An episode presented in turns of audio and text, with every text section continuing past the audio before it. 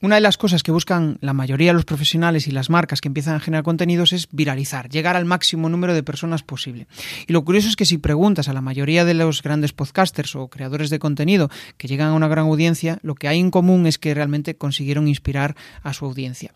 Bueno, hoy con David Valero y Sergio San Juan del podcast El Rincón de Aquiles vamos a descubrir cómo ellos han conseguido inspirar a su audiencia, además de eso, pues conseguir que el proyecto fuera rentable a través de patrocinios. Quédate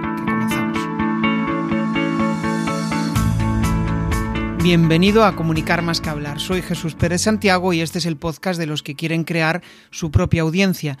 A través de mi lista en jesusperezsantiago.com barra secretos, de forma periódica comparto contigo análisis de los mejores podcasters y también sus secretos para alcanzar a millones de oyentes. Desde pequeño siempre fui bastante inquieto y, más que inquieto, muy preguntón. O sea, siempre me gustaba saber el porqué de las cosas, por qué esto funciona así. ¿no? Mis padres a veces pues eh, no sabían qué decirme. Siempre les estaba preguntando, oye, ¿y por qué eh, la primera vez que, hice el DNI, por ejemplo, le dije, pero ¿cómo se hace el DNI? ¿Cómo? pero ¿qué, preguntas son esas? O sea, ¿qué, eh, me decía mi padre, ¿pero qué, coño de interés hay en, en que, cómo se hace el DNI? Bueno, pues eh, cuestiones de la vida, ¿no? Que, uno se hace muchas preguntas y, quiere descubrir cómo funcionan las cosas y al final descubres que tienes ganas también de compartir eso que vas descubriendo con otros. Y resulta que no estamos solos en, el mundo, o sea que los curiosos hay muchos y dos de ellos que me acompañan hoy, David y Sergio, pues son dos personas que tienen un podcast que se llama El Rincón de Aquiles, donde al final se cuestionan muchas cosas, donde al final lo que buscan es inspiración para eh, que podamos evolucionar como personas, para que seamos más felices, para eh, sentirnos bien con nosotros mismos. Y esto, pues, eh, para muchas personas es una meta. Una meta, un objetivo y un camino por eso los tengo hoy aquí y la verdad es que bueno, eh, yo creo que va a ser una charla muy muy interesante. ¿Qué tal Sergio? ¿Qué tal David? Pues muy bien, ¿tú qué tal estás David? Muy bien, Jesús, Sergio, ¿qué tal? Muchas gracias por invitarnos, Jesús. Genial. Bueno, pues eh, siempre me gusta empezar por conocer un poco a, a, mis acompañantes, ¿no? Entonces, pues lo que busco es saber un poco qué ha sucedido, qué ha pasado para que Sergio y tú, David, estéis haciendo lo que estáis haciendo. Pues mira, si quieres empiezo yo, Sergio. Al siguiente vas tú. Eh, lo primero creo que somos dos mindundis, ¿vale? En, este mundo y que mm, estamos un poco cansados quizás de personas sentando cátedra con muchas cosas, ¿no?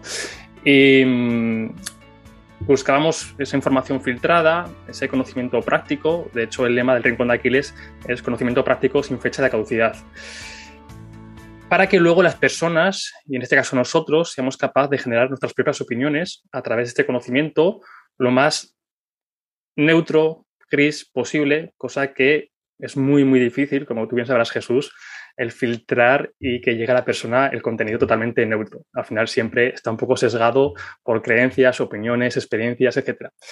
Y bueno, pues eh, tanto Sergio como yo andábamos con esas inquietudes y los dos aterrizamos en un proyecto sobre estoicismo hace dos años, Diario Estoico, junto a Pedro Vivar, y fue un poquito la excusa pues, para conocer, para compartir esta, estas inquietudes que compartíamos, y de manera bastante natural, de manera bastante orgánica, pues surgió el proyecto del Rincón de Aquiles. ¿Cómo surgió? Pues bueno, Sergio y yo muchas veces nos pegábamos llamadas eh, bastante largas, donde debatíamos, donde criticábamos ideas, donde exponíamos eh, experiencias y dijimos, bueno, ¿por qué no ponemos un micro delante? En este caso, dos micros delante, porque yo soy de Zaragoza, Sergio es de Madrid, y grabamos y a ver qué pasa.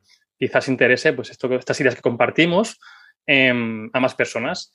Y fue así como surgió el Rincón de Aquiles, sin ninguna pretensión más que compartir lo que ya compartíamos nosotros dos, pero poniéndole un altavoz para que llegue a más personas.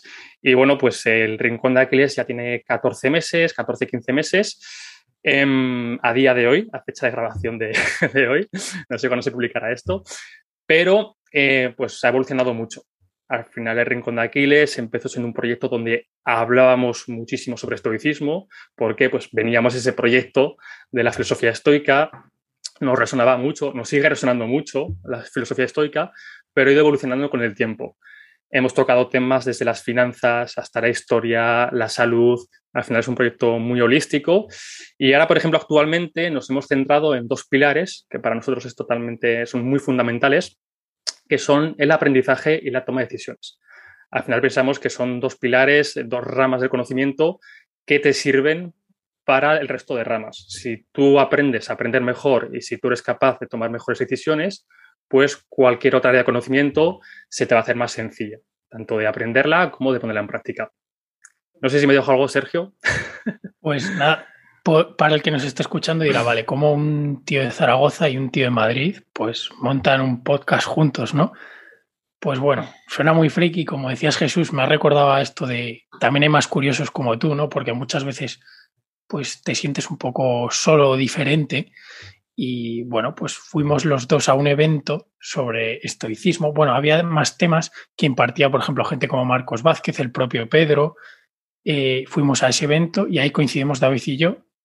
Ahí eh, como que David se unió al proyecto de Diario Estoico y ahí pues empezó a forjar una bonita amistad que, llevamos ya 90 episodios del Rincón de Aquiles. O sea que, que sí, muy bonito todo, la verdad.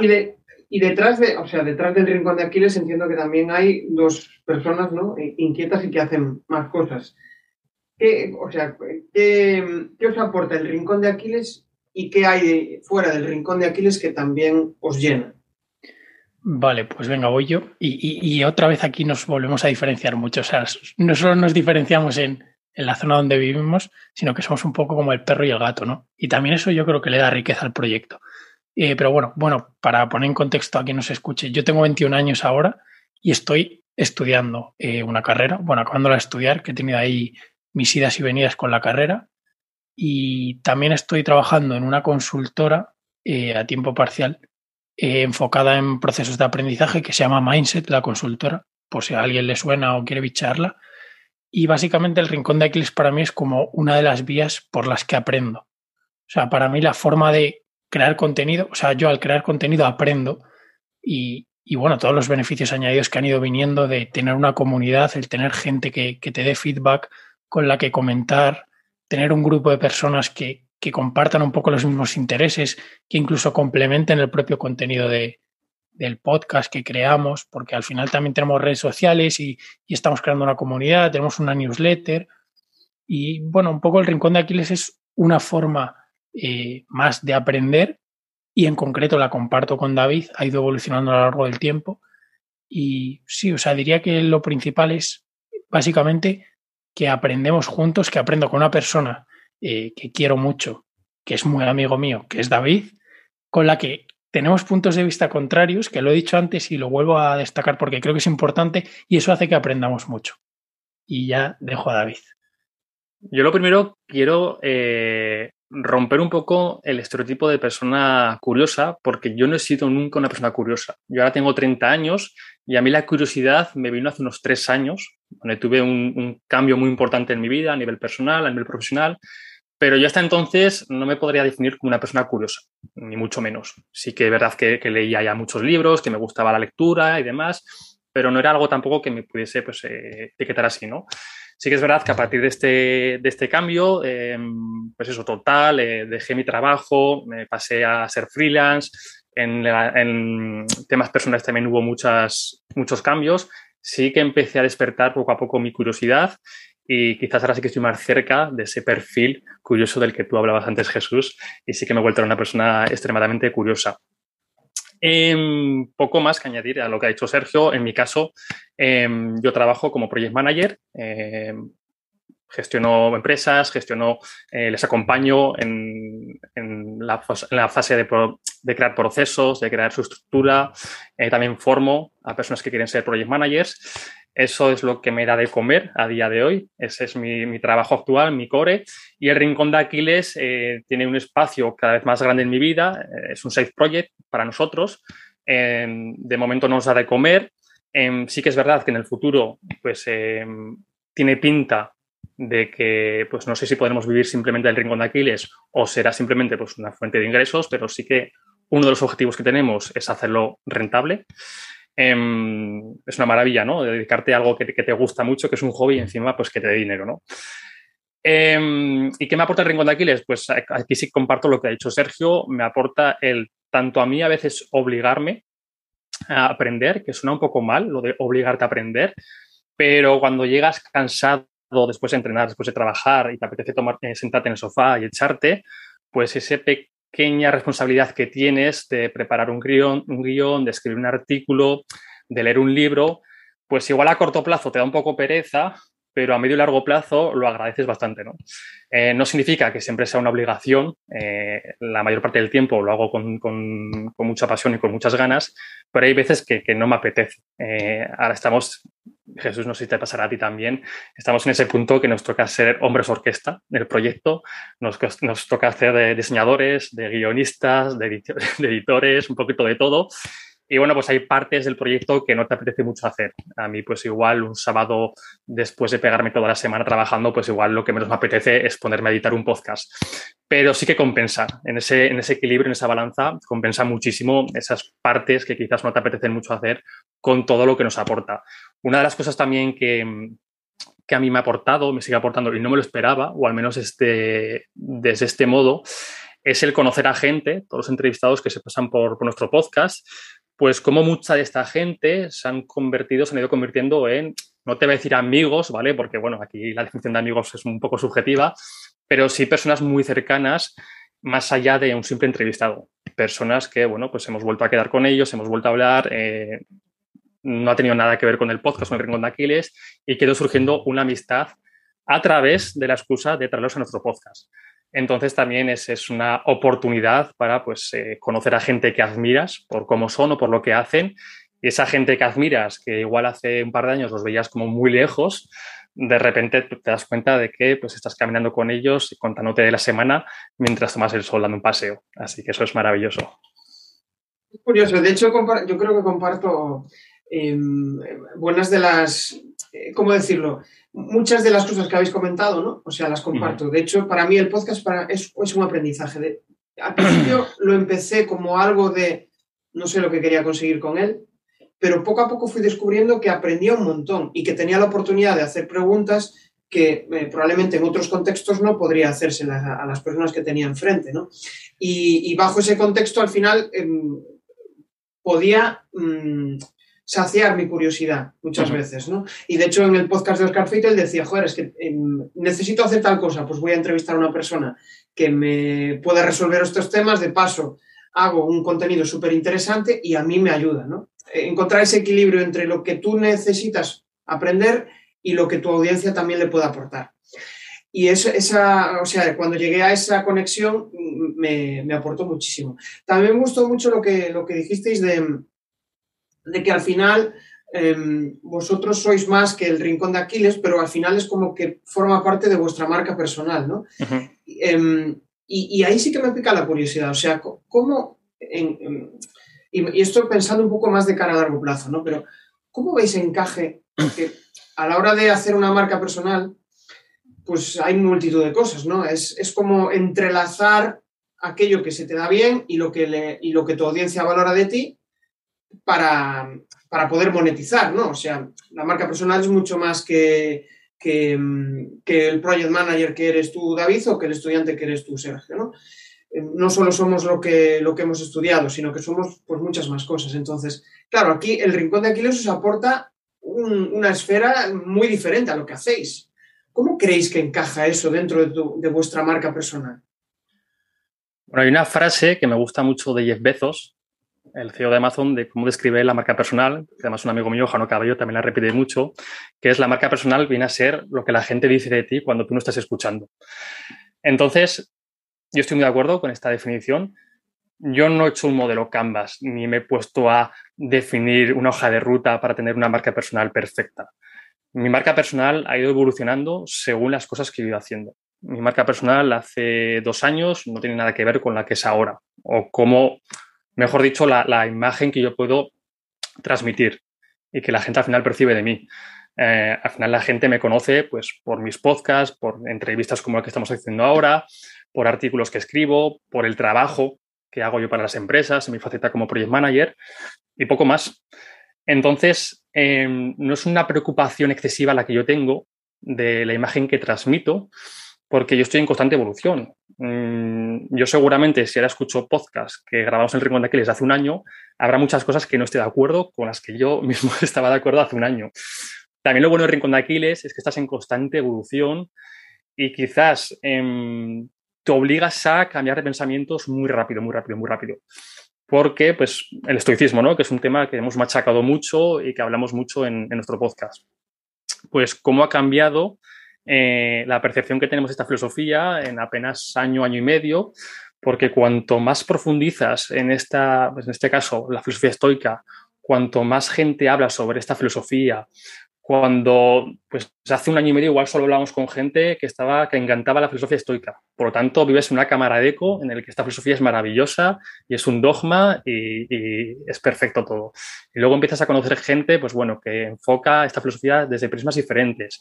Y ya te empiezas a hacer preguntas y pues igual esto que estaba de acuerdo, pues igual no tienen tanta razón y igual no sabían eh, parado a pensar y verlos de esta forma. Entonces, por no irme de las ramas, mi marca personal no me preocupa, no la trabajo de manera específica. Yo tengo mis redes sociales, eh, tengo Twitter, que quizás sí que lo dedico más a una parte profesional, y tengo Instagram, que lo dedico más a una parte personal, pero no tengo como, como límites, ¿sabes? En Instagram no puedo publicar esto porque no tiene nada que ver con, con el objetivo de esa red social, o Twitter al, al revés, al revés, perdón. En, Instagram, pues publico mis pensamientos, publico mis creencias, publico cosas del Rincón de Aquiles, publico cosas de mi trabajo y, no sé cómo la gente me percibirá, pues eh, habrá de todo, pero ya te digo que a día de hoy no es algo que, me preocupe, ni, mucho menos la, marca personal. O sea, me preocupa porque obviamente eh, sería bastante hipócrita si te digo que, que no me preocupa, claro que me importa lo que piensan de mí, pero no hasta ese punto de tener un plan estratégico súper trabajado porque además cuando alguna vez lo he intentado tener, es que he visto de que no es factible, es que en un mes me ha, me ha cambiado totalmente la, percepción de esa marca que tiene sobre mí, entonces me dejo un poco, o estoy en un punto ahora de dejarme un poquito fluir. Igual me preguntas, Jesús, dentro de seis meses y te digo lo contrario y te enseño aquí mi calendario editorial y ha cambiado todo. Pero a día de hoy es algo que, que fluyo, que voy publicando eh, y voy haciendo las cosas como, como las siento y, y ya está. Y la imagen que proyecto de mí pues al final es como soy yo. Entonces, pues para bien o para mal, mm, es como soy yo. Yo, de hecho, yo, es una de las cosas que, más valoro y, lo promulgo ¿no? entre mis mentorizados. O sea, comunica de forma natural y tal como eres. Porque al final vas a llegar al final del día mucho menos cansado y vas a atraer a personas que probablemente te aporten más que, esa máscara que quieres mostrar, ¿no? es, eh, y no es fácil llegar a esta, a esta conclusión para, bueno, cuando empiezas a mostrarte, sobre todo en redes, parece que quieres dar tu mejor versión, que sí, bueno, no está mal, pero cuando se te va de las manos, al final, pues... Es complicado. Al final todos tenemos miedos, todos tenemos inseguridades. Mm. Y cuando tú subes, antes de grabar, hablábamos de, de las fotos de Instagram, ¿no? Cuando tú subes una foto a Instagram, pues no subes la peor que tienes, subes la mejor que tienes, obviamente. Eh, cuando subes una reflexión a Twitter, no subes la primera reflexión que te viene. Subes una reflexión, la escribes, le das un par de vueltas y al final la gente que percibe de ti, pues percibe que eres más guapo de lo que eres y percibe que eres más listo de lo que eres.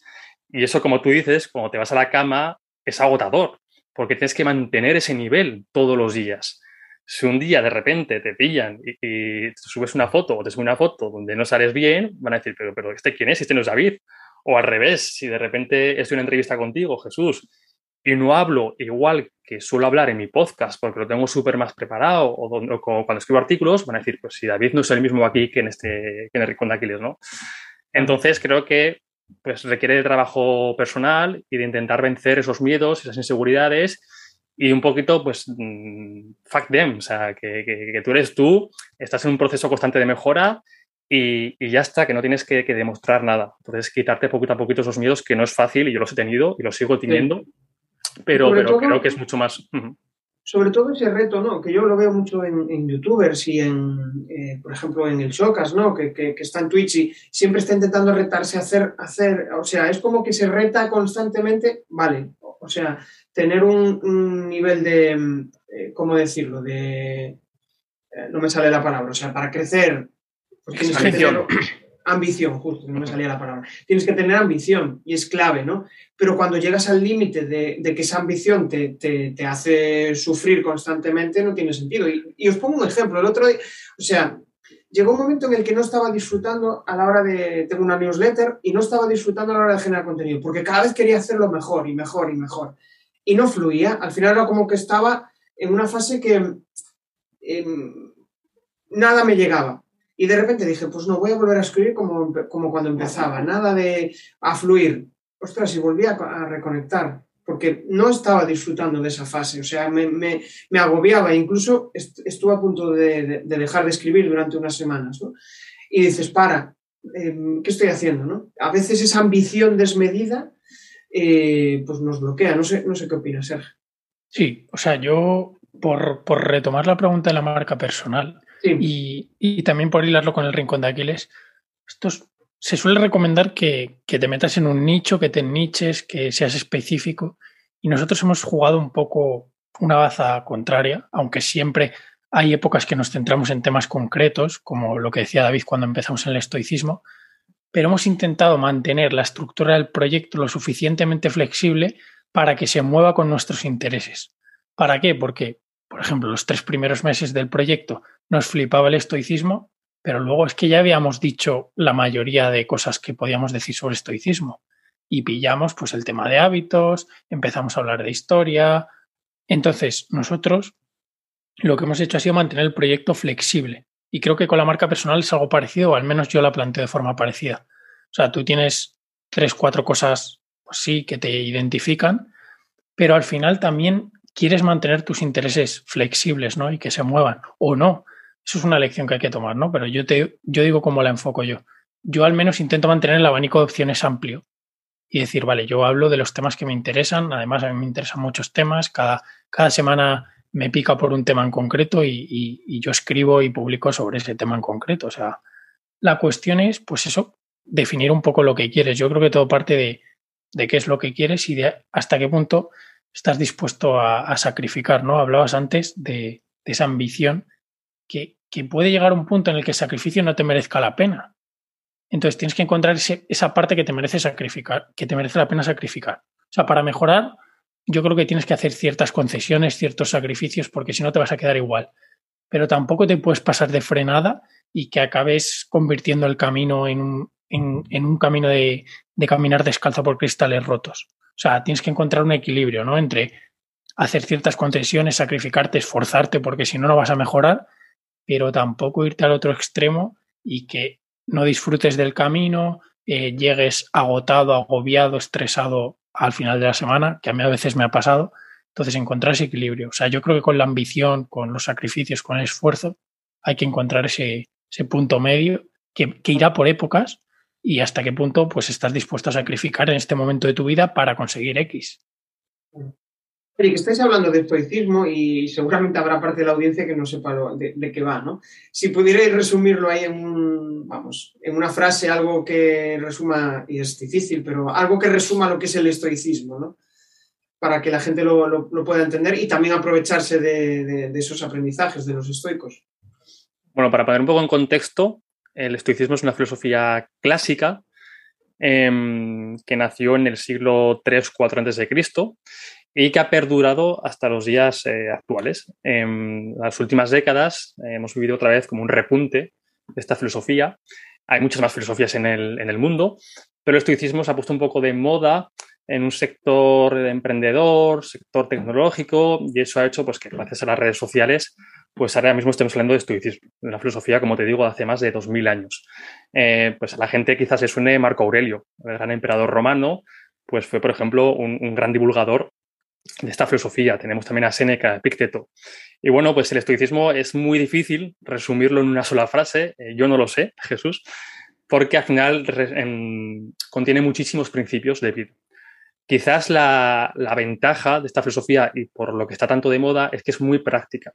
Hay otras filosofías que se centran más en, esa teoría, eh, esos debates eh, eternos, pero falta quizás esa practicidad, ¿no? Es decir, bueno, a mí en mi día a día, ¿cómo me va a ayudar esta filosofía? Bueno, pues el estoicismo tiene una serie de principios que quizás el más conocido y el que más también me ha servido para mi día a día es la dicotomía de control.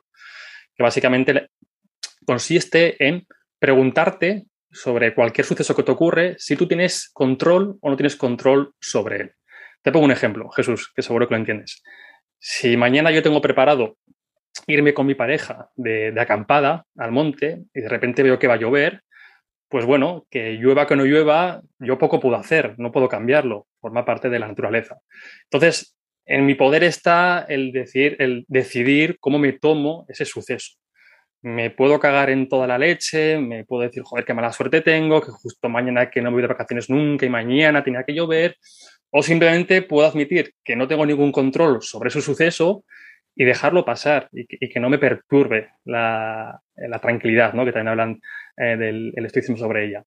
Entonces, como digo, tiene muchos principios, pero este suele ser como el más, el, que engloba el resto de principios y además que es muy práctico, porque es que lo puedes aplicar desde, desde este preciso instante.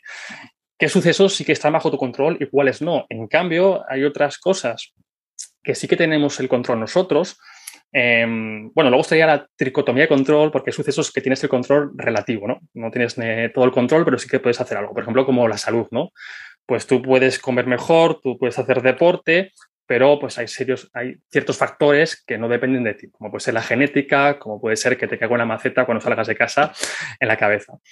Pero si, si tú quieres estar más saludable, pues sí que tienes control parcialmente para estar más saludable en el futuro. Pues como te digo, deja de comer comida procesada, hace ejercicio, etcétera, etcétera. Entonces, preocúpate de cumplir eso y no le estés dando vueltas al tema, simplemente actúa. Y sobre otros sucesos que no tienes control, pues ¿para qué te preocupas si no tienes control? Si te vas a quedar calvo, ¿para qué le vas a estar dando vueltas? Ah, me estoy quedando calvo si no tienes ningún poder sobre, sobre ese suceso. Te puedes ir a Turquía, David. A ser que vayas a Turquía.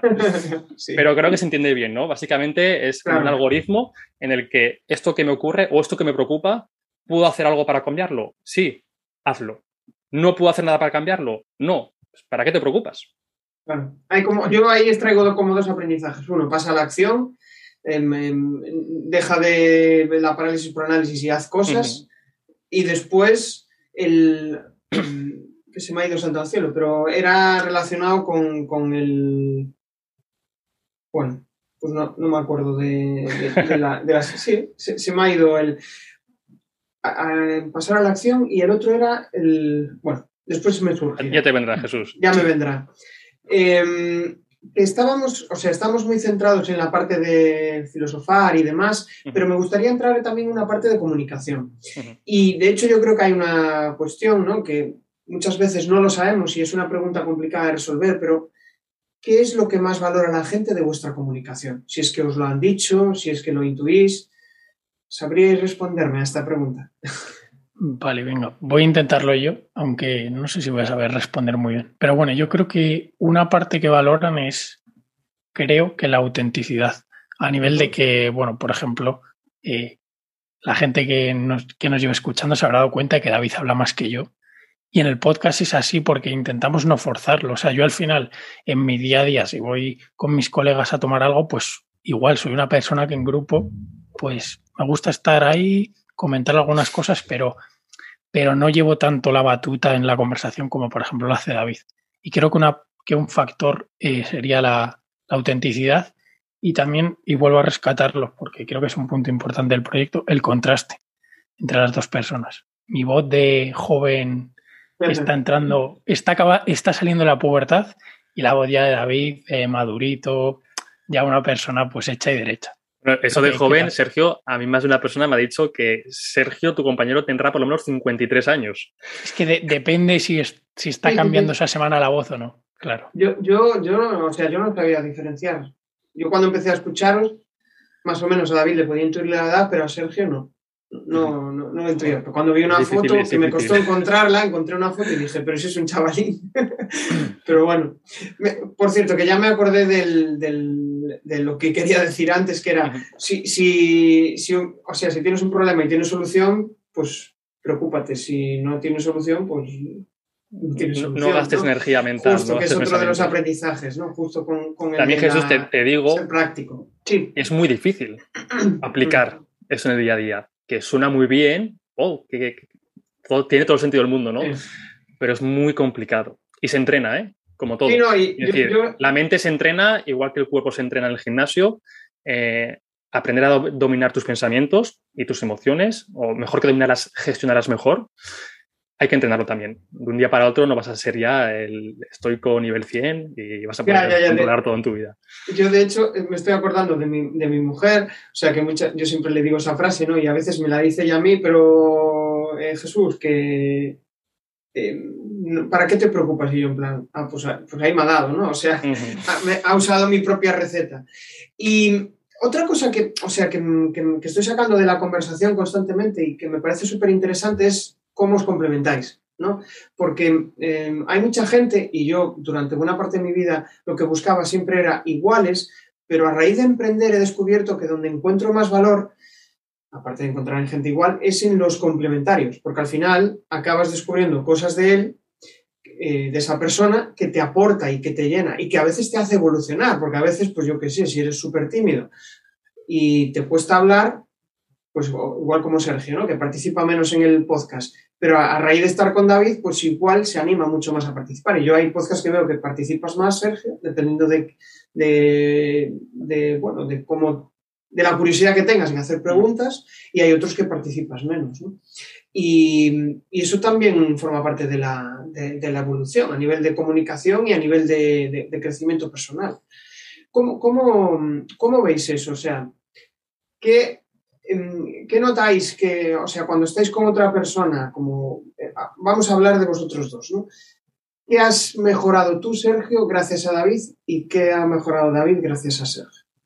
Pues venga, eh, yo lo primero que diría es la comunicación, sin duda. O sea, yo cuando empecé el podcast, no sé, no, no, no podría estar aquí hablando.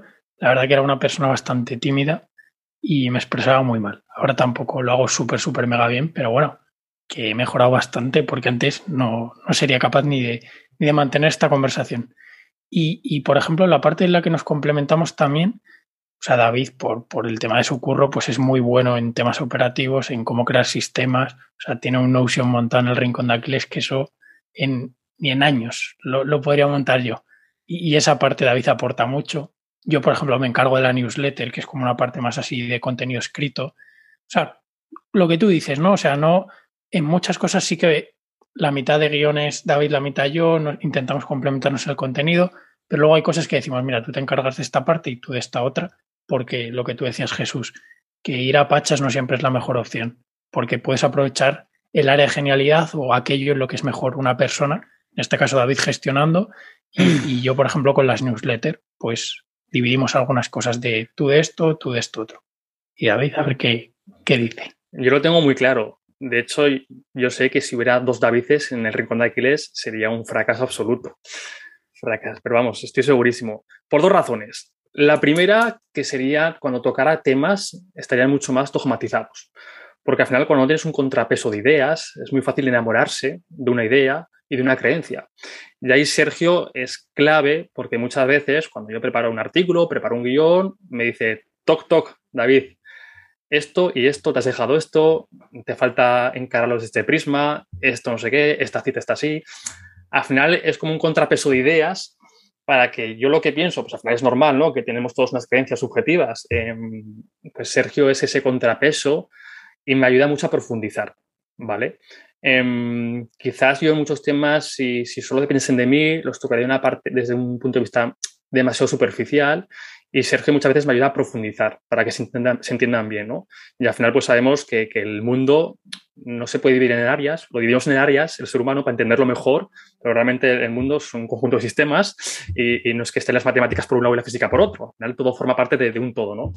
Entonces, a veces un tema, el mismo tema eh, enfocado desde diferentes áreas, puede cambiar totalmente la visión y la percepción de la gente que nos escucha, sobre todo gente que no tiene un conocimiento profundo en esas áreas. ¿no? Entonces, Sergio me, me tira las orejas constantemente para, para, pues eso, para al final sacar lo mejor que tenemos y, dar lo mejor que tenemos a la gente que nos escucha. Porque si nosotros hablamos sobre un tema en el que la gente es la primera vez que escucha sobre ese tema, también recae un poco de responsabilidad nuestra el, el que no se perciba mal, no se entienda mal lo que queremos transmitir y comunicar. Porque igual esa persona que les escucha, pues luego suelta lo mismo en la comida con su cuñado y está soltando una cuñadez, propiamente dicha, si nosotros lo hemos hecho mal, ¿no? Y luego, por otra parte, y aquí es muy importante, em, sobre todo al principio del proyecto, ahora quizás hemos, eh, pues, junto a los sistemas que, que, comentaba Sergio, tenemos todo bastante automatizado, sabemos él y yo cuándo tenemos que entregar las cosas, qué tenemos que hacer cada uno, nos dejamos fluir pero cuando tienes un proyecto de dos personas es mucho más fácil el cumplir con los plazos, el cumplir con, con, el propósito. Porque si el proyecto solo estuviese yo, pues estoy seguro de que hubiese postergado muchas tareas. Pues porque estoy ocupado, porque no es mi prioridad, porque X motivos. Y como somos dos, pues ese, ese contrapeso también viene muy bien. Para cuando esa semana pues no, no llegas, ¿sabes? Y ya te estás generando tus excusas, pues tener a tu compi para que te tire de las orejas y te diga, oye, esto tiene que estar el miércoles porque nos hemos comprometido con la audiencia a sacar un podcast todos los miércoles. Gracias a eso, también te puedo decir que en 15 meses no hemos fallado ni una vez, una semana, en, en sacar un podcast semanal, ni una newsletter, ni contenido en redes sociales, etc. Y eso es algo que estoy completamente seguro que si no hubiera estado Sergio, pues no, no habría sido así, desde luego. Claro, al final es como que, mm, bueno, pues eh, el, el estar dos ahí picando piedra uh -huh. eh, hace que seáis más perseverantes, ¿no? Que uno empuja al otro y que 100%. al final os complementéis. Que al final la perseverancia yo creo que es una de las claves a, para un podcast. Porque al para un podcast y, y, y, para todo en la vida. Bueno, para todo en la vida. Para sí. entrenar, para comer bien, para dejar de fumar, para estudiar una carrera es que al final la perseverancia, cuando nos fijamos por llevar un poquito al entorno digital, en streamers, en youtubers, en podcasters, los que más han triunfado al final son los que han mantenido en el tiempo esa constancia. No tiene por qué, no es la única variable que va a afectar a, al éxito, pero, pero sí que influye muchísimo. Que seas capaz de repetir ese proceso durante meses y años.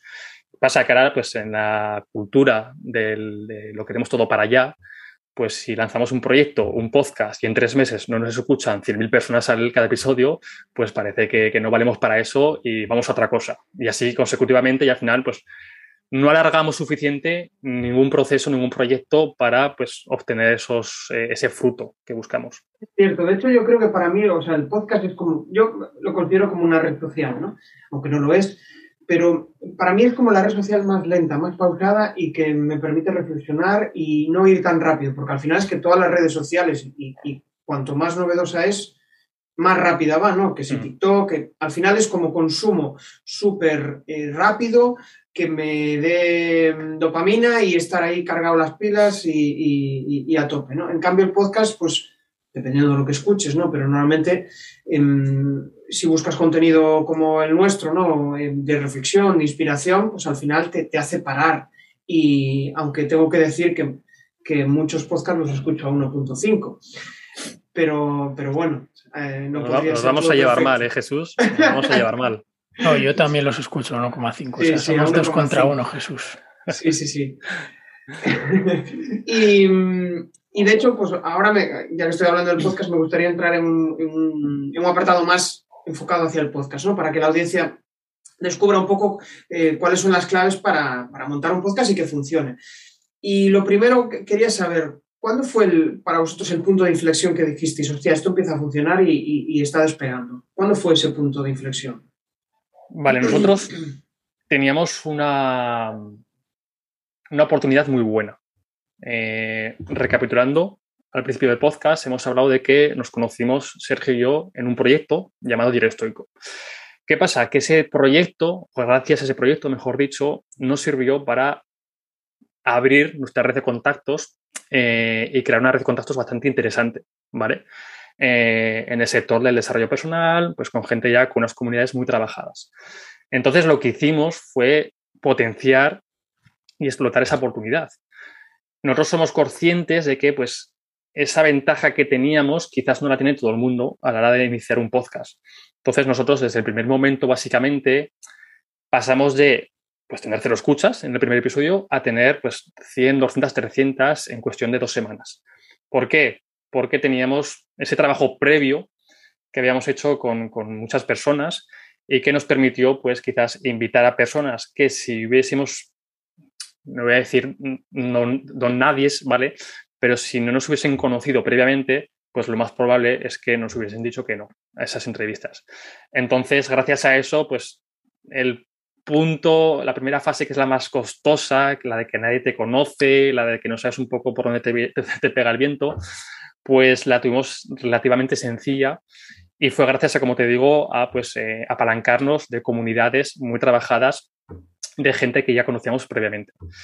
Y, poco más, para mí eso fue un poquito el punto de inflexión que nos ayudó a, crecer y que pues al día, hasta el día de hoy lo que hemos hecho pues ha sido simplemente aprovecharlo y potenciarlo. Al final es. como. Eh, no sé si querías decir algo, Sergio. No, decir justo lo que ha dicho David, que empezamos con un pelín de ventaja por, por el trabajo que habíamos hecho en otro proyecto, pero que todo ha sido muy gradual. O sea, tampoco ha mm. habido un punto de inflexión de decir, con este entrevistado hemos duplicado escuchas. O sea, tú ves la gráfica esta de escuchas, ¿no? Que te da Anchor, que nosotros tenemos ahí almacenado el, eh, lo usamos de hosting para los audios, y, es como muy lineal así, obviamente se nota el interés compuesto, pero, pero es muy lineal.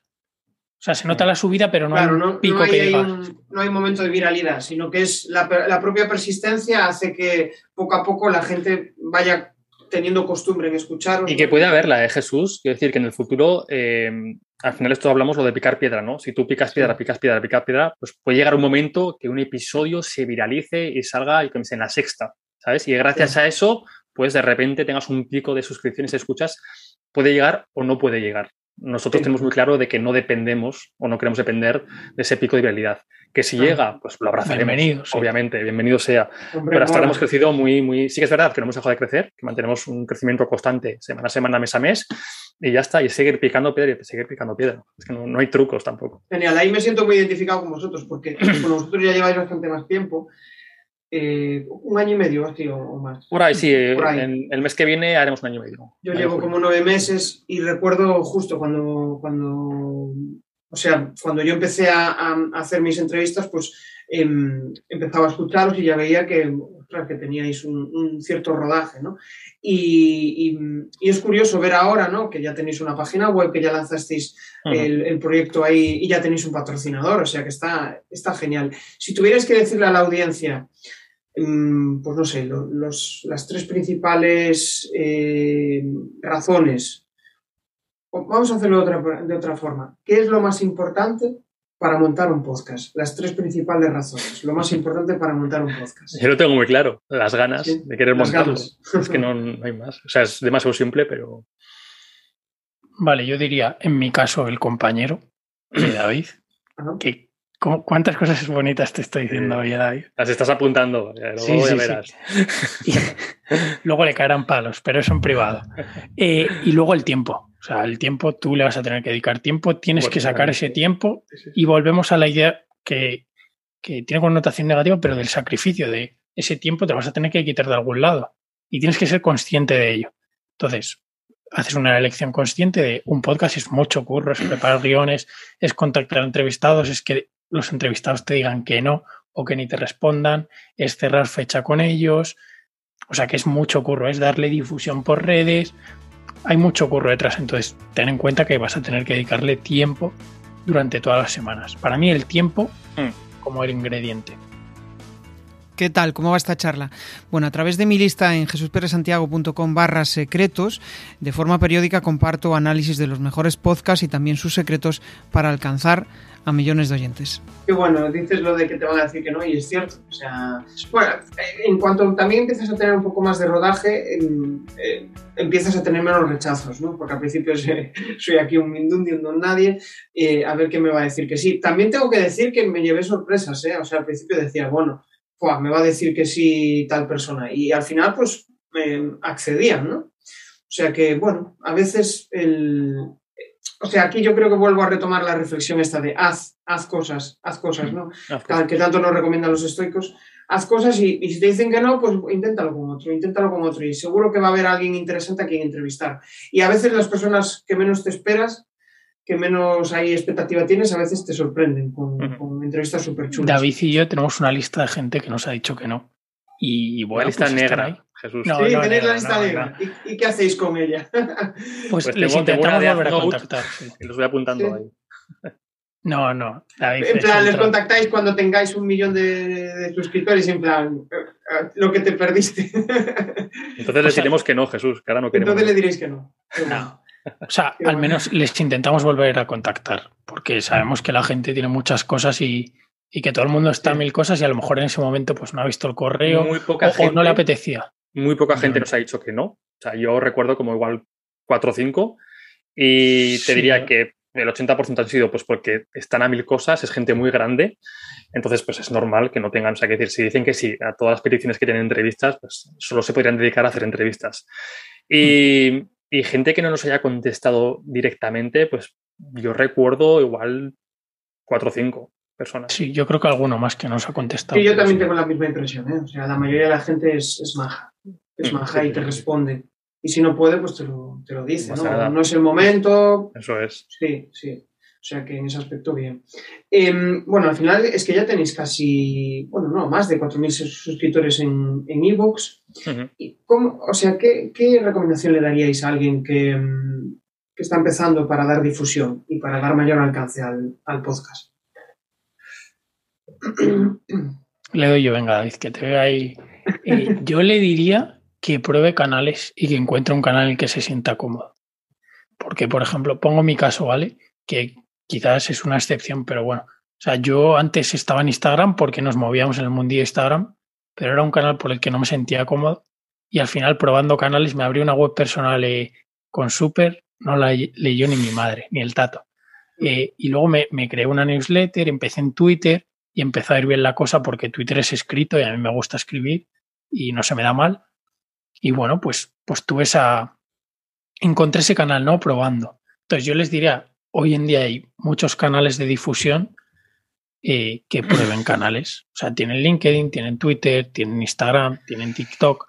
Pues que prueben los canales y que intenten reforzar lo que les guste y lo que les funciona. O sea, que yo creo que esos dos criterios. Y, y que tampoco se obsesionen con las métricas porque, porque las redes sociales a veces son un poco, un poco que no, no, son, no son gratificantes, al menos a corto plazo. Que tienes que trabajar ahí en una audiencia y, y al principio es, es un poco costoso. Pero bueno, yo diría que prueben, que prueben cosas y que encuentren un formato de difusión en el que se sientan cómodos. Nosotros, por ejemplo, en Instagram seguimos reforzando, abrimos cuenta de Twitter hace poquito, Ahora estamos eh, también testeando con, con, la cuenta del Rincón de Aquiles de LinkedIn y desde nuestras cuentas. O sea que vamos probando, incluso nosotros. Entonces, que prueben canales para difundir el podcast. Yo, por añadir lo que ha dicho Sergio, no quiero pecar de sesgo de supervivencia, es decir, de lo que nos funciona a nosotros, tiene que funcionar al resto del mundo. Eh, claro, es muy difícil eh, conseguir equilibrio. Y con el equilibrio me refiero a cosas que tú disfrutas haciéndolas y cosas que funcionan, ¿vale?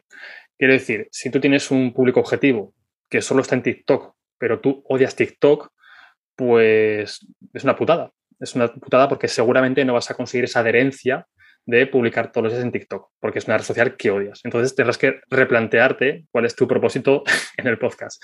Si solo estás buscando escuchas y suscriptores, entonces pues igual tienes que pringar y meterte en TikTok, aunque no te guste la, esta red social, o si simplemente pues, te lo tomas como un hobby, ¿no? Y como ha dicho Sergio, pues que a todos nos gustan, no voy a pecar aquí de hipócrita, nosotros también nos fijamos en los números, pero tenemos sistemas, tenemos procesos y sabemos que estamos en ese equilibrio entre mmm, ver realmente qué es lo que funciona mejor a nivel de marketing, a nivel de, de, de escuchas, de, de qué es lo que la gente quiere escuchar, pero sin caer en ese saco por completo y porque al final perderíamos la esencia, el rincón de Aquiles. Entonces, ese equilibrio entre lo que funciona y lo que nosotros queremos hacer es complicado, pero más o menos no es un equilibrio perfecto, ¿vale? Va un poquito por fases, pero encontrarlo es, es difícil, pero una vez lo encuentras, pues estás bastante, bastante cómodo. Eh, a Sergio, por ejemplo, pues le funciona mucho mejor Twitter porque se siente más cómodo, igual a mí me pasa lo mismo por Instagram. Entonces, pues aquí lo que hablamos de las áreas de genialidad. ¿Para qué vamos a dividir 50% eh, entre los dos cada red social si él pues, se puede dedicar solo a Twitter, por ejemplo, y Instagram, donde nos sentimos los dos más cómodos? ¿no? Porque esto va a hacer que la adherencia a esas tareas pues la podamos eh, llevar en el tiempo. Mucha gente, lo que, lo que yo siento, lo que yo veo, es que buscan el truco, el camino óptimo ¿vale? Pero no les gusta realmente en qué consiste.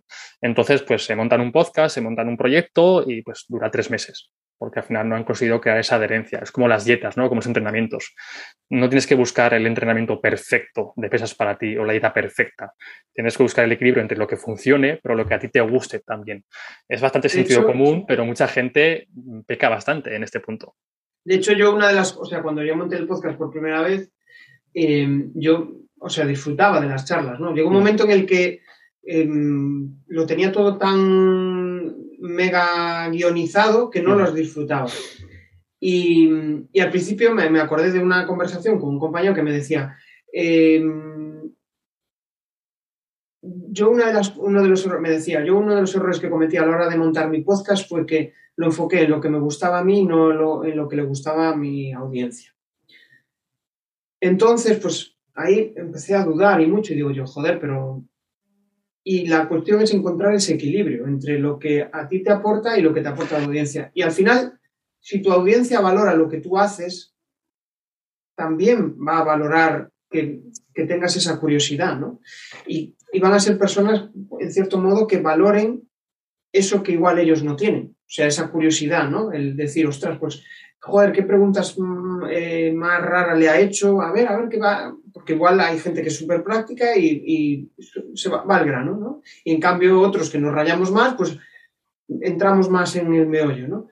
Y, eso me hizo, eh, eso me hizo un poco el, dije yo, pues no, voy, a ir por, por un término medio, tampoco tengo que ir obsesionarme por la audiencia si no lo voy a disfrutar, porque no le voy a dar continuidad, ¿no? Y ahí fue eso, quizá fue mi punto de, parar y decir, ostras, si quiero seguir con esto, tengo que disfrutarlo, si no, complicado. Mm. Y mm, oye, que ya estamos llegando al final.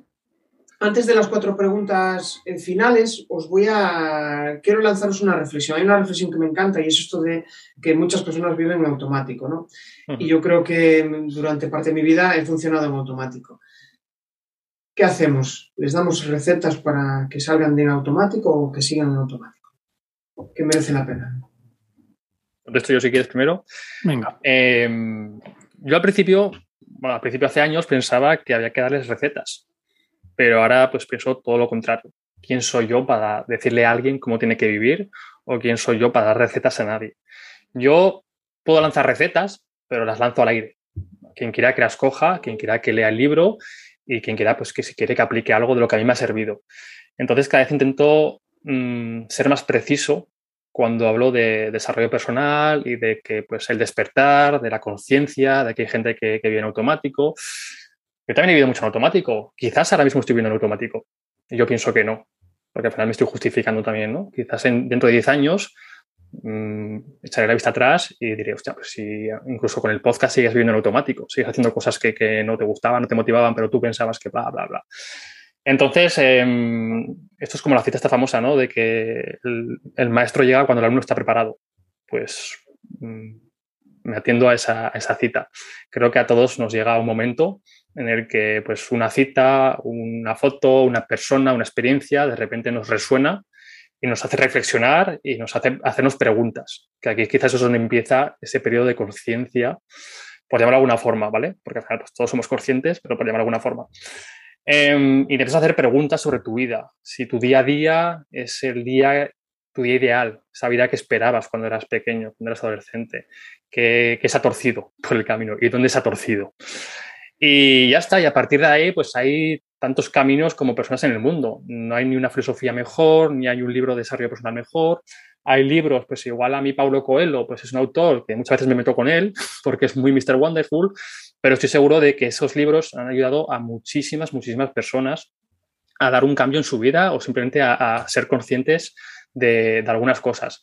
Entonces, ¿quién soy yo para dar recetas, ya por responderte a, la pregunta, y te dejo a nadie yo como mucho tengo una receta que ni siquiera es la mejor, porque yo te puedo asegurar de que me equivoco, me sigo equivocando, tengo miedos, tengo inseguridades como el que más, pero sí que es verdad que estoy en un proceso continuo de mejora y de trabajo. Y yo sí que he entrado ya en esa, en esa fase de quiero ser mejor, soy, no me conformo con lo que soy ahora ni con lo que tengo, pero tampoco sin caer en esa quimera de la ambición que hablamos al principio del podcast, teniendo mucho cuidado con lo que quiero y lo que deseo.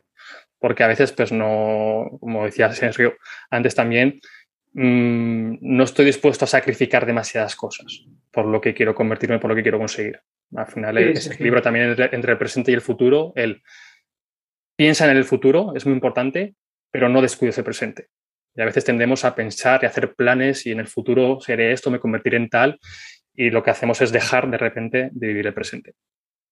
Yo, de hecho, eh, eh, me quedo pensando en eso, ¿no? En, en lo que dices de joder, que no hay respuestas ciertas. Pero hay mucha gente que busca esa certeza y siempre quiere que se moje, ¿no? Y, joder, podemos mojarnos y equivocarnos. Pero es que, y ahí coincido con Emilio Duró, que él dice, joder, a mí esto me ha servido, uh -huh. pero úsalo. Si te sirve para ti, perfecto, pero puede que no te sirva. Entonces, a veces dar esas respuestas tan certeras, tan... Eh, esta es la receta del éxito, pues es, es, es complicado. Y, y, yo creo que ahí pues me entra la vena gallega, ¿no? Del depende. O sea, el término medio. Sergio, dale. Pues yo iba a decir que realmente el pensamiento o el modo automático es bastante útil. Aunque aquí lo de como que le lanzamos piedras, uh -huh. pero es lo que te permite un poco avanzar. O sea, sí, obviamente con una reflexión previa, tú ya puedes entrar en modo automático para perseguir lo que quieres. Pero si tú te estás cuestionando constantemente todo el día las cosas, eh, hablábamos antes fuera de micros, vas a estar paralizado porque vas a estar constantemente planteándote cuál es la mejor opción, porque vas a estar constantemente cuestionándote tu vida. Entonces creo que hay que encontrar momentos de reflexión, de cuestionarte las cosas 100%, pero luego la mayor parte del día, con las conclusiones de, de ese cuestionamiento que has hecho, tienes que tirar. O sea, tú no estás durante toda la mañana dándole vueltas a cómo va a ser tu vida todos los días, porque entonces te estás olvidando de vivir. O sea, tienes que tener un hueco para cuestionarte las cosas, pero cuando tengas claro más o menos por dónde ir, porque al final nadie tiene las cosas 100% claras, y menos en el mundo en el que vivimos, que es súper incierto, pues tienes que tirar y meter el piloto automático para, para trabajar en lo que quieres, que has definido previamente. Pero no puedes estar bueno constantemente es. reflexionando, porque para mí sería contraproducente, porque no avanzas. Es que si estás constantemente cuestionándote, pues no avanzas, no sacas el guion porque estás pensando si es el tema que te interesa, si es el tema de tu vida para el próximo podcast y, y no avanzas el guion. Sí. Entonces, hecho, encontrar el equilibrio, sí. Es, que, es lo de siempre. Claro, claro, claro, qué buena, qué buena reflexión. Y ahí ya veo como, como o sea, esa parte que complementa a David, ¿no? El, el, esa practicidad que tú tienes igual, Sergio, ¿no? De, de parar, y, o sea, de no, de, de, actuar. Y eso, eso mola mucho. De hecho, estaba, estaba pensando en eh, muchas veces, ¿no? Que estamos ahí involucrados en, en, Lo veo con mi hija, ¿no? Que a veces está obsesionada por una determinada cuestión, dejas que pase esa, esa sensación, esa emoción y ya está, ya perdió total importancia esto, ¿no? Y a nosotros nos pasa que a veces estamos obcecados por una cuestión, estás con alguien y te dice, joder, pero no sé qué, y, y de allí a una hora dices, hostia, pues no tenía tanta importancia esto, ¿no? Cuando sales de esa esa eh, incesante, ese incesante ruido mental de, eh, de, de, buscarle un porqué a algo, de buscarle un... y de repente dices, pues que fluya, incluso muchas veces para encontrar pasiones. Eh, a veces descubre las pasiones haciendo, no pensando, ¿qué es lo que me gusta? Joder, pero hacerse preguntas está bien, pero a veces cuando te preguntas todo, llega un momento que te vuelves, vamos, una meba, que no, que no sales de tu, de tu círculo. Total. O sea, y con esto, por, porque no se malinterprete, no quiero decir que sí. no haya que cuestionarse las cosas. ¿eh? O sea, hay que cuestionarse las cosas, pero no las 24 horas del día. O sea, también para cuestionarte, y lo que tú decías, eh, yo al menos en la situación en la que estoy es un poco así. O sea, yo no sé cuál es mi pasión, pero no me voy a quedar sentado las 24 horas del día preguntándome cuál es. ¿Por qué? Porque tengo que vivir, tengo que recoger experiencias e ir probando cosas. O sea, no puedes ponerte a teorizar y a cuestionarte y olvidarte un poco de recopilar la información, ¿no? Que al final se recopila haciendo. Mm. Entonces, yo creo que, que podemos llegar a ser, sí, multipasionales. Yo que sé, habrá gente que, pues yo el otro día conocí a una persona que está descubriendo eh, la costura como algo, como una pasión ahora a los 50 años. Y dices, pues mira, ¿sabes? O, al final cada uno eh, que pruebe y aquello que le hace sentir bien, pues pues adelante. Mm. Y si puedes vivir de ello, pues mejor que mejor. Mm. Total. Eh, voy a entrar en las cuatro últimas preguntas y finalizamos. Eh, ¿Qué opináis? Bueno, una pregunta, o sea, las preguntas tenéis que o bien una palabra o una frase, lo que vosotros decidáis. Una clave, perdón, un tip para empezar a monetizar un podcast. Constancia. Tiempo. Constancia y tiempo. Bien. Perfecto. Em, ¿Podcast de entrevistas o no entrevistas? Entrevistas. Ambos. vale. Eh, un motivo para hacer un contenido en un podcast y no en redes sociales.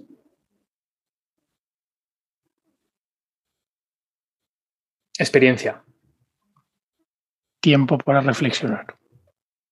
Me mola, me mola, estáis yendo ahí al grano saco. Vale, y ahora la más incómoda. Un reto para este año.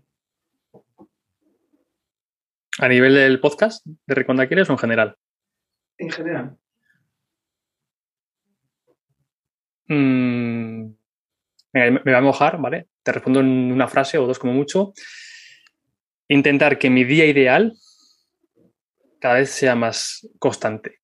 Si ahora tengo dos días ideales a la semana, pues convertirlo en siete días ideales a la semana. Y ese día ideal, pues trabajar, leer, salir a pasear, a tomar el sol, jugar a videojuegos, eh, lo que sea, lo que lleve cada uno en su día ideal. Yo tengo el mío, no lo voy a compartir aquí, pero eso, que ese día ideal cada vez sea más recurrente. Ese sería mi objetivo. El reto es ser más paciente. Ser más paciente. Me gusta el reto de Sergio, también lo, lo secundo. Sí, sí, sí, Yo creo que, y más en, el día a día en el que estamos, cada vez más paciente y, más disfrutones, eh, mola. Bueno, pues Oye, hasta aquí ha llegado la charla. Ahora sí que os pido que compartáis vuestras coordenadas para que puedan contactar y si queréis lanzar alguna reflexión final, pues adelante. Pues muchísimas gracias, Jesús, por invitarnos y a la gente que quiera pegar una escucha al Rincón de Aquiles, que hemos hablado mucho en esta entrevista, pues nos puede encontrar en el rincondeaquiles.com, ahí tenemos la web.com, perdón, Ahí tiene todos los artículos, todas las podcasts, todas las entrevistas, tiene acceso directo y si no, pues si quiere directamente al meollo del asunto, pues en Spotify, iTunes, iBox, que busque el Rincón de Aquiles y en cualquier plataforma de podcast nos, nos encontrará. También estamos en redes sociales, estamos por Twitter, por LinkedIn, por Instagram. Y luego nuestros perfiles personales, pues si acceden al Rincón de Aquiles, lo tienen también por todos lados. Nuestros Twitter, nuestro Instagram. Así que no, no hay pérdida. En Rincón de Aquiles, Google, y Google ya te dice todo, todas las coordenadas. Total. Y reflexión final, venga, que David se, escaquea. Ah, eh, bueno, decirte que he disfrutado mucho, que, me encanta el tanto hacer entrevistas como que me las hagan porque son un poco lo que decía David antes de obligarse a aprender, pues es un poco como la excusa para pararte a pensar. Que muchas veces durante el día no tienes esa persona que te cuestione, que te pregunte, o, o, no tienes este entorno, ¿no? Así para responder preguntas, para cuestionarnos unos a otros. Así que nada, decirle a la gente que, haga esto más a menudo. El pararse a pensar, el, preguntarse. Y aunque puede sonar un poco contradictorio con lo que he dicho antes del piloto automático, pues que encuentren la dosis un poco en todo, ¿no? Que es el término medio entre pensar y actuar. Pero que no se olviden de pensar, que es lo que suele escasear. Mm. Yo comparto la reflexión de Sergio. Me vienen muy bien ese tipo de, charlas para reflexionar en la propia charla y luego durante el día también le suelo dar vueltas a, los temas que tratamos y le diría a la gente que ha llegado hasta aquí que, no busque el camino de otro, que, el camino de otro no tiene por qué ser el mejor ni tiene por qué ser el camino que le vaya a funcionar a él. Que como hemos dicho antes con el estoicismo, que, actúen, que se equivoquen y ya sé que la vida es corta. Memento mori, que dicen los estoicos, la muerte acecha, así que ese recordatorio que le sirva a cada uno, a mí me sirve a diario que somos pasajeros en esta vida, así que si no nos equivocamos ahora, si no nos atrevemos ahora, pues ¿cuándo lo vamos a hacer? Genial. Bueno, pues ya para, terminar y, recopilando un poco lo que hemos hablado hoy, la verdad es que me llevo muchas cosas, ¿eh? me llevo muchas cosas y sobre todo un poco lo que decía Sergio. Para mí quizás una de las cosas que más valoro en mi día a día es el pararme a pensar y que esos pensamientos me aporten algo, me aporten crecimiento, ¿no? Que muchas veces pues estamos metidos en el ruido del día a día, avanzamos em, y, pocas veces nos planteamos si lo que estamos haciendo lo estamos haciendo bien, o si lo que estamos haciendo nos aporta algo, ¿no? Y mm, a veces eso, el pararte a pensar, el estar con personas tan reflexivas como vosotros, ¿no? Donde podemos, em, pues eso, compartir em, valores, compartir muchas de estas cuestiones, pues ayuda y, mucho. Y, también, pues escuchar el, el, podcast del Rincón de Aquiles cuando estoy en una fase así, no siempre, ¿eh? Tengo que decirlo, porque cuando estoy en una fase práctica, sí que busco contenido más práctico, pero cuando estoy en una fase de, donde quiero parar, reflexionar, vuestro podcast a mí me viene genial, porque es como que me, me hace, bueno, me ayuda en ese cambio, ¿no?